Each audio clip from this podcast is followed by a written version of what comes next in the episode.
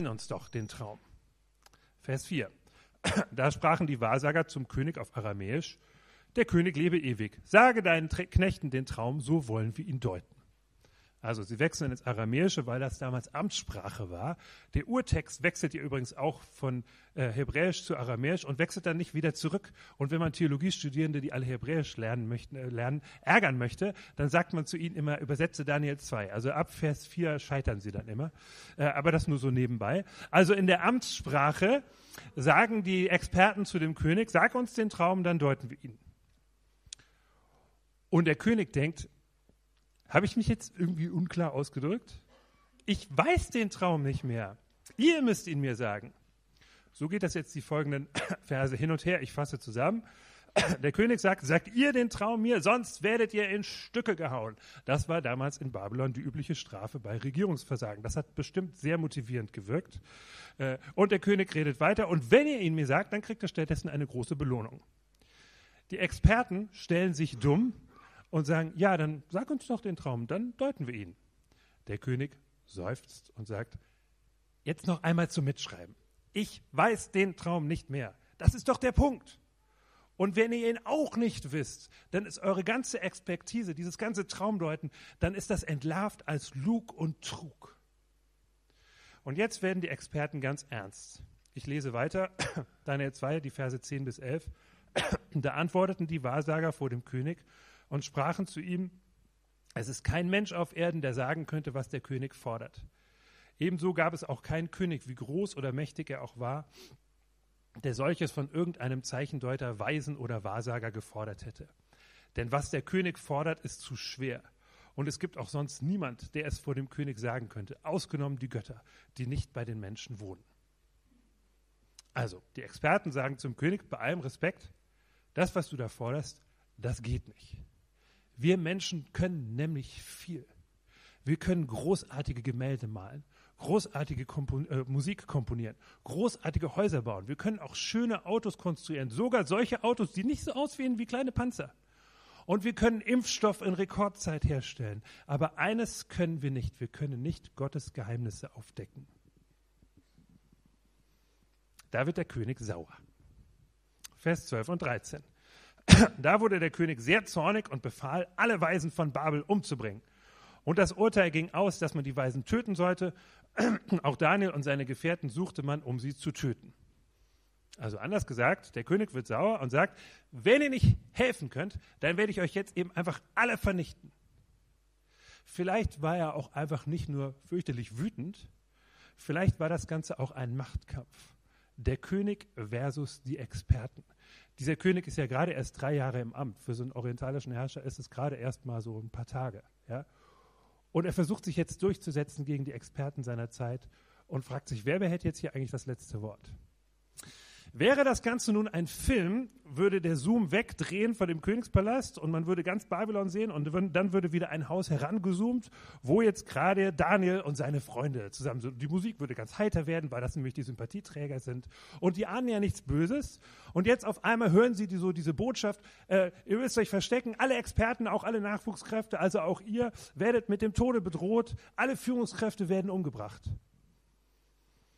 Und Daniel fragt den Ajoch, den Chef der Leibgarde,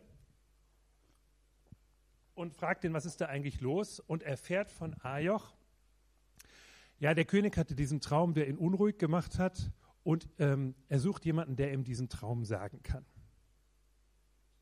Was macht Daniel dann? Diesen Traum erraten, den der König geträumt hat, das ist eine unmögliche Aufgabe. Also ruft Daniel seine Freunde zusammen, stellt eine Flipchart auf, macht so ein bisschen Brainstorming äh, oder fragt sie so, könnt ihr nicht mal in euch hineinhorchen, vielleicht findet ihr in euch den Traum. Oder stellen wir uns einfach erstmal alle im Kreis aus, auf und klopfen uns gegenseitig auf die Schulter, dann ermutigen wir uns erstmal, dann klappt das schon. Nein, das macht er alles nicht. Auch wenn das alles nicht verkehrt ist, aber er macht das alles nicht. Stattdessen beten sie. Wenn etwas unmöglich ist, dann ist eines immer möglich, nämlich beten zu dem, der das Unmögliche möglich macht. Und Daniel wird das Geheimnis offenbart. So heißt es im Text. Ihm wird das Geheimnis offenbart, nicht in einem Traum. Auch in der Bibel spricht Gott manchmal durch Träume, aber das heißt natürlich nicht, dass jeder Traum von Gott kommt, sondern in diesem Fall wird Daniel das Geheimnis offenbart durch ein Gesicht oder auch eine Vision. Und das ist etwas, was direkt von Gott kommt und der Empfänger eines Gesichtes, einer Vision ist immer hellwach und bei klarem Verstand. Wie genau funktioniert das oder wie genau hat man sich das vorzustellen? Die Bibel schweigt darüber. Sie nennt keine Techniken, wie man das irgendwie erzeugen kann. Wenn Gott spricht, dann ist das ganz allein seine Sache. Man merkt es nur am Ergebnis. Das Ergebnis ist nämlich, auf einmal kennt Daniel den Traum. Was macht er daraufhin? Veranstaltet er einen Siegestanz? Postet er es gleich in den sozialen Medien? Nein, er betet wieder und die nächsten Verse sehen wir auch als Folie, Vers 19 bis 22. Da wurde Daniel das Geheimnis durch ein Gesicht in der Nacht offenbart. Und Daniel lobte den Gott des Himmels, fing an und sprach, Gelobet sei der Name Gottes von Ewigkeit zu Ewigkeit, denn ihm gehören Weisheit und Stärke. Er ändert Zeit und Stunde, er setzt Könige ab und setzt Könige ein. Er gibt den Weisen ihre Weisheit und den Verständigen ihren Verstand. Er offenbart, was tief und verborgen ist er weiß, was in der Finsternis liegt und nur bei ihm ist das Licht. Das heißt, Daniel betet und er bekennt. Die Weisheit und die Stärke von Menschen ist immer begrenzt. Die Weisheit und die Stärke von Gott ist unbegrenzt weil ihm sie gehören. Weisheit und Stärke gehören Gott. Er ist die Quelle aller Weisheit und aller Stärke. Deswegen leiht er Weisheit und Stärke den Menschen, aber immer nur auf Zeit. Er setzt Könige ein und Könige ab. Er setzt Experten ein und Experten ab. Er, Gott, hat immer das letzte Wort. Nebukadnezar ahnt das in diesem Moment, dass seine gewaltige babylonische Macht begrenzt ist, dass sie ihm nichts nützt in dieser Situation. Deswegen ist er auch so ratlos und verzweifelt. Und Daniel geht zu ihm, zusammen mit Ajoch, also dem Chef Bodyguard des Königs. Vers 25, Ajoch brachte Daniel eilends hinein vor den König und sprach zu ihm, ich habe einen Mann gefunden unter den Gefangenen aus Juda, der dem König die Deutung sagen kann. Nebukadnezar guckt diesen Daniel an und sagt, du? Das klingt so ein bisschen wie, echt jetzt? Also, was alle meine Experten nicht geschafft haben, du, man muss sich nämlich klar machen, ich weiß ja nicht, wie ihr euch Daniel vorstellt, der war damals gerade mal 18 Jahre alt. Und Daniel sagt nicht, tja, ich hatte eben eine gute Ausbildung und ich bin super motiviert und flexibel sondern Daniel sagt etwas ganz anderes. Vers 27 und 28. Daniel fing an vor dem König und sprach, das Geheimnis, nach dem der König fragt, vermögen die Weisen, Zauberer, Zeichendeuter und Sternkündigen dem König nicht zu sagen, aber es ist ein Gott im Himmel, der Geheimnisse offenbart. Das heißt, Daniel sagt, ja, ich kenne das Geheimnis, ich kann mir persönlich aber gar nichts drauf einbilden. Gott hat es mir gezeigt. Und der Traum, denkt Nebukadnezar, und Daniel erzählt jetzt davon, aber er gibt zu Anfang erstmal einen Verstehensschlüssel. Vers 29, du König, zu Anfang erstmal einen Verstehensschlüssel. Vers 29, du König dachtest auf deinem Bett, was dir einst geschehen würde, und der, der Geheimnisse offenbart, hat dir kundgetan, was geschehen wird. Das dachte ich mir irgendwie, denkt Nebukadnezar und rutscht auf seinem Thron so ein Stück nach vorne.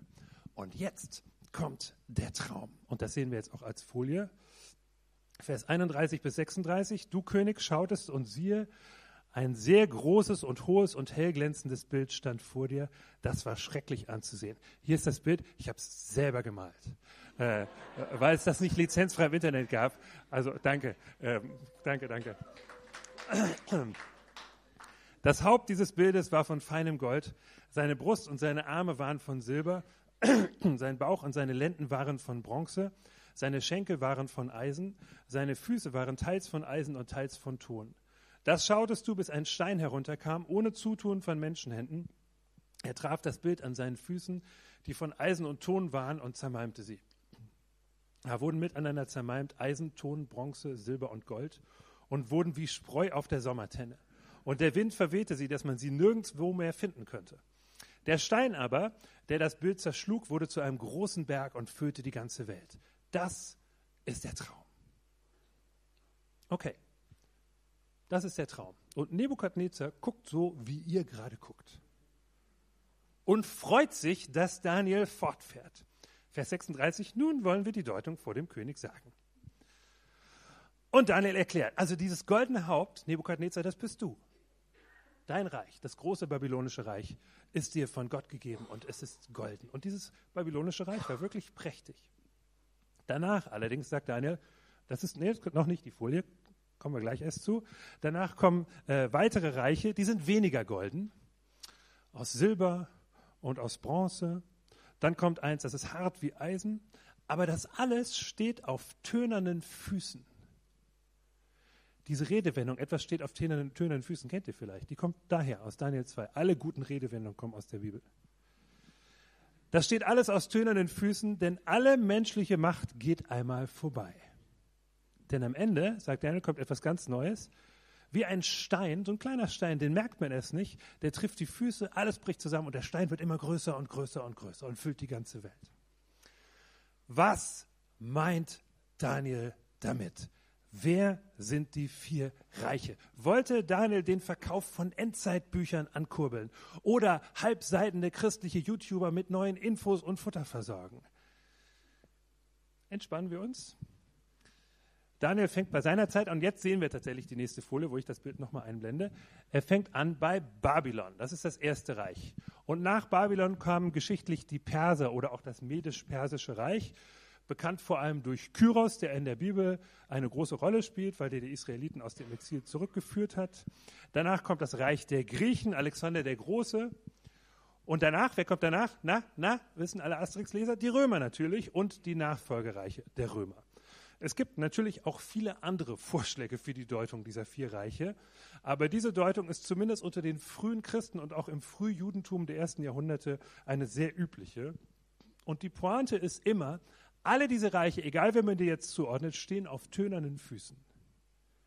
Denn auch dieses große römische Reich ist ja irgendwann kaputt gegangen. Es ist zerfasert gegangen, zerfasert worden und kaputt gegangen. So wie alle anderen Weltreiche seitdem. Sie können groß und glänzend sein oder grau und finster. Irgendwann sind sie vorbei. Sie stehen, stehen auf tönernen Füßen. Das hat irgendwann auch Erich Honecker festgestellt. Oder auch Erich, die Mauer wird noch in 100 Jahren stehen, Honecker. Der hat das irgendwann festgestellt.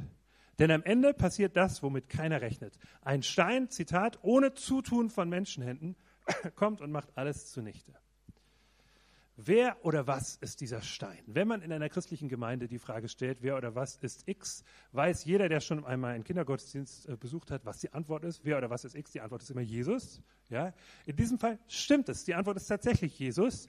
Jesus wird im Neuen Testament nämlich immer wieder als Stein identifiziert. Jesus, das ist der Stein, den die Bauleute verworfen haben. Oder der Eckstein, der Schlussstein, auf den alles äh, ankommt. Jesus hat selber immer wieder sich auf das Buch Daniel bezogen und es ist sehr wahrscheinlich, dass er sich selber auch als diesen Stein verstanden hat. Auf jeden Fall ist es sachlich passend, diesen Stein auf Jesus zu deuten. Jesus ist deswegen der einzig wahre Rolling Stone. Und dieser Stein wird am Ende alle menschliche Macht zunichte machen. Er wird alles neu machen. Nicht durch Gewalt, sondern so, wie es im Philipperbrief in Kapitel 2 beschrieben wird. Am Ende wird Jesus wiederkommen und alle Knie werden sich vor ihm beugen, weil sie erkennen, dass er das letzte Wort hat, dass er Recht hat damit, wie er die Welt sieht. Alle Knie werden sich beugen, auch unsere Knie, auch die Knie unserer Nachbarn, auch die Knie von Wladimir Putin und die Knie der Hamas-Terroristen. Alle werden sich vor Jesus beugen und anerkennen, du hast Recht. Das heißt, dass Daniel, dieser 18-jährige Jude am Hof Babylon, 600 vor Christus eine Geschichte erzählt, die die ganze Geschichte umspannt und die bis heute noch nicht vorbei ist nämlich die Geschichte, dass es Mächte gibt. Es gibt Mächte, manche sind groß, manche sind weltumspannend, aber ihre Macht ist begrenzt. Deswegen, liebe Endzeitspekulanten, liebe halbseidenen YouTuber, die ihr sagt, da ist diese Macht gemeint, das ist wahrscheinlich die EU oder die geheime Weltregierung Bill Gates oder der Ortsbeirat von Hadamshausen. Ihr habt alle Unrecht. Ihr habt alle Unrecht. Und trotzdem ist es natürlich kein Zufall, dass dieser Text, seitdem es ihn gibt, die Fantasie von Menschen beschäftigt, schon immer, weil sich diese Reiche natürlich auch auf alle folgenden Reiche beziehen lassen. Alle diese Reiche haben eines gemeinsam, sie sind alle auf Abruf. Ich bin in den 1980er Jahren noch aufgewachsen mit Witzen über die DDR. 2019 gibt es die Wiedervereinigung. Wieso? Ja, dann ist die DDR 70 und darf in den Westen. Das versteht heute keiner mehr. Ja? Damals war das noch lustig. Ja? Die Wiedervereinigung war schon viel früher. Niemand hat damit gerechnet. Ja? Wie lange ist das her, dass wir solche Witze gemacht haben? Ich stelle mir vor, eines Tages machen die Menschen Witze über Putin und Trump und die großen und kleinen Bösewichter der Welt. Und zwar endgültig am Ende, ganz am Ende. Passiert etwas, das passiert nicht durch menschliche Macht, sondern wie bei einem Stein ohne Zutun von Menschenhänden, der alles kaputt macht und alles neu macht. Denn am Ende steht Jesus selbst. Und zwar nicht Jesus als irgendeine finstere, apokalyptische Gestalt, vor dem man dann Angst hat, sondern der Jesus, den wir kennen. Der Jesus, der sagt, lasst erstmal die Kinder zu mir kommen. Die machen euch vor, wie man Gottes Geschenke am besten annimmt.